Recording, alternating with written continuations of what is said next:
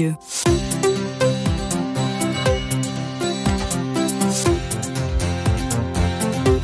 voyez, j'ai toujours pas pris mon café et ça se voit.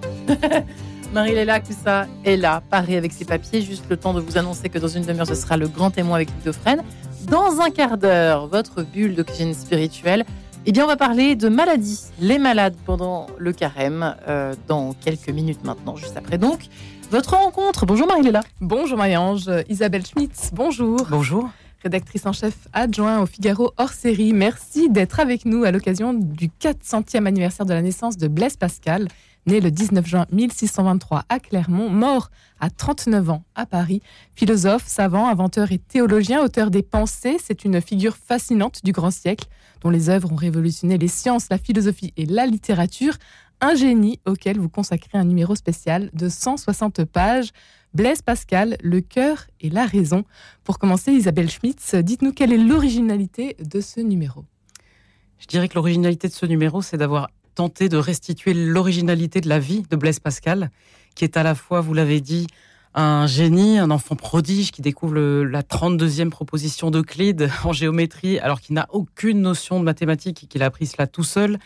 C'est quelqu'un qui invente la machine à calculer, la calculatrice à 18 ans. Euh, c'est ensuite quelqu'un qui s'engage à 23 ans dans les querelles théologiques de son temps, qui écrit les pensées, qui a le grand projet de faire une apologie de la religion chrétienne, tout en inventant les transports en commun, en essayant d'assécher les marais poitevins. Euh, c'est un entrepreneur génial. C'est un malade aussi extrêmement endurant, puisque les quatre années de sa vie sont un long calvaire. Et euh, c'est surtout quelqu'un qui, qui a rencontré Dieu à un moment de sa vie et qui, qui a orienté toute sa vie et tous ses talents pour euh, rendre gloire à Dieu et lui rendre l'honneur euh, de la vérité qu'il poursuivait de, tout son être. Vérité à la fois scientifique, mais aussi existentielle, religieuse et humaine, bien sûr. Donc on a essayé d'illustrer tout ça euh, avec tous les documents de l'époque qu'on a pu trouver, et puis aussi avec des, illustrateurs qui nous ont donné de, de la vie ou de la pensée de Pascal leur interprétation. Et, du coup, ce numéro s'adresse euh, à, tous ceux qui connaissent un peu son œuvre, ceux qui ne la connaissent pas, ceux qui voudraient l'approfondir. On a eu la chance de pouvoir travailler avec euh, les plus grands pascaliens qui, euh, qui vivent avec Blaise Pascal depuis des années et qui nous ont restitué dans, un, dans une langue accessible et claire sa pensée et sa vie. L'apparition de Pascal sur la scène du monde a eu la fulgurance d'une météorite, l'éclat fugitif d'une comète. Il fut pourtant pleinement un homme de son temps, peut-on lire dans l'éditorial. On comprend du coup euh, l'ampleur, euh, cette vie incroyable que vous euh, souhaitez aujourd'hui faire connaître au plus grand nombre, Isabelle Schmitz, avec ce hors série, donc ce numéro spécial sur Blaise Pascal. Pourquoi le cœur et la raison? Eh bien, parce que chez Pascal, le cœur et la raison ne vont pas séparer. il y a une phrase qu'on a je pense, tous entendus dans nos cours de français et, qu'on entend encore et qui pourrait être euh, à la limite le slogan d'un site de rencontre, le cœur a ses raisons que la raison ignore. Et on comprend cela. Et on a demandé à Laurent Thirouin, qui est un, professeur spécialiste de Pascal, de, de, nous expliquer certaines de ces grandes phrases. Il y a celle-là, il y a le moi est haïssable, l'homme est un roseau, le plus faible connaître, mais finalement. Et voilà, euh, ces, ces phrases en fait qu'on a entendues mille fois, que l'on croit connaître, et il nous explique comment on les, on les comprend mal. Et alors le cœur et la raison, en fait, en gros, Pascal dit que l'homme n'est pas avant tout un être de raison, que c'est d'abord le cœur qui meut la volonté. Mais le cœur, c'est pas simplement la dimension sentimentale de notre être, c'est euh, euh, l'organe de l'intuition. il dit même que pour les découvertes scientifiques, c'est le cœur qui fait la découverte euh, scientifique et la raison qui ensuite va ensuite la justifier. Et donc, l'originalité de la pensée de Pascal est de montrer que chez l'homme, le cœur et la raison sont intimement liés, et c'est pour ça qu'il ne parle jamais à sa raison sans parler aussi à son cœur, euh, dans, tous les domaines, y compris dans le domaine qui nous intéresse peut-être particulièrement sur Radio Notre-Dame, qui est le domaine religieux. Alors justement, c'était un catholique, il avait reçu une éducation chrétienne sans que la présence du Christ bouleverse une existence vers la curiosité et la recherche orgueilleuse de la gloire, écrit euh, Michel de Jéguer dans son éditorial. Quel était du coup son rapport à la religion? On parle bien sûr d'un grand événement euh, avec euh, la nuit du feu. Alors la nuit de feu, c'est une fameuse nuit qui arrive le, le, dans la nuit du 23 novembre 1654. Euh, il a 31 ans. Il a 31 ans. Alors, il s'est converti déjà à, 23 ans lorsque son père a été soigné par deux médecins de tendance janséniste qui parlent à la famille des écritures, de la foi. Et, et, et, Blaise Pascal se met à choisir une foi beaucoup plus vivante, une foi voilà, sociale et, peut-être raisonnée, mais en tout cas pas, aussi vivante. Mais ce qu'il se passe lors de cette nuit de feu, en fait, on l'a su après sa mort, parce qu'on a retrouvé dans son pourpoint, dans son habit, en fait, deux feuillets écrits de sa main, cousus, qui sont une déclaration d'amour à Dieu. Et c'est incroyable euh, de voir que ce jeune, ce jeune homme, euh, cette, ce grand esprit, en fait, est touché au cœur lors de cette nuit qu'il appelle, la nuit de, ou qu'on a appelée la nuit de feu, puisque lui-même écrit feu, Dieu d'Abraham, de Jacob, euh, d'Isaac, de Jacob, nom des et des savants. Certitude, certitude, sentiment, joie, paix, pleurs de joie. Et donc on voit que là, Blaise Pascal est absolument touché au cœur par la présence de Dieu. Apparemment, il n'en parle pas à ses sœurs, dont il est pourtant très proche, mais ce n'est qu'après sa mort qu'on découvre cette, cette conversion. Et l'on voit que euh, cette rencontre avec Dieu, avec le Christ, a totalement embrasé sa vie.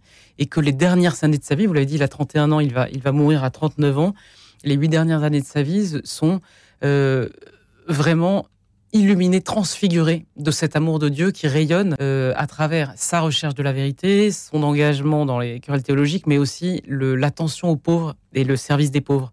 Et ça, c'est c'est émouvant quand on se penche sur le récit de sa vie qu'on raconte dans, ce numéro du Figaro série, euh, de voir à quel point les pauvres ont pris une grande place pour lui dans sa vie et à quel point il a essayé de les aider de façon toujours discrète, anonyme. C'est une figure du bon samaritain au grand siècle. Blaise Pascal, euh, un auteur donc encore aujourd'hui euh, d'actualité. Quatre siècles plus tard, qu'est-ce qu'il peut nous dire?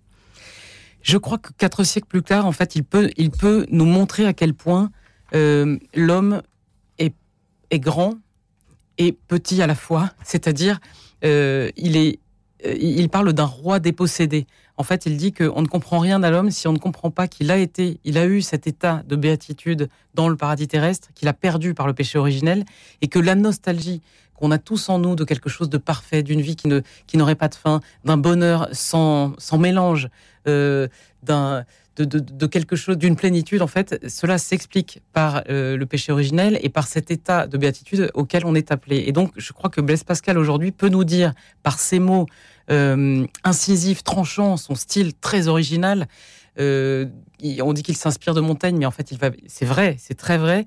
Il s'inspire du scepticisme de Montaigne sur l'homme, mais il va beaucoup plus loin aussi en montrant à l'homme les, les hauteurs auxquelles il est appelé à s'élever. Et je crois que cette quête de vérité peut toucher tout le monde. C'est d'ailleurs euh, frappant de voir à quel point Blaise Pascal est euh, apprécié de sortes de penseurs euh, qui ne sont pas forcément, qui n'ont pas été touchés par la grâce, qui n'adhèrent pas à la pensée chrétienne, mais qui sont fascinés par cette recherche passionnée, fiévreuse de vérité et absolument sans concession pour voilà, c'est pas du tout un discours ni rassurant, ni naïf, ni mielleux. Ça n'est rien de tout ça, mais c'est un discours euh, brillant, secouant, remuant et qui, euh, qui élève, qui élève l'esprit et le cœur. Isabelle Schmitz, vous êtes euh, la rédactrice en chef adjoint au Figaro hors série. Vous publiez donc ce numéro sur Blaise Pascal, Le cœur et la raison.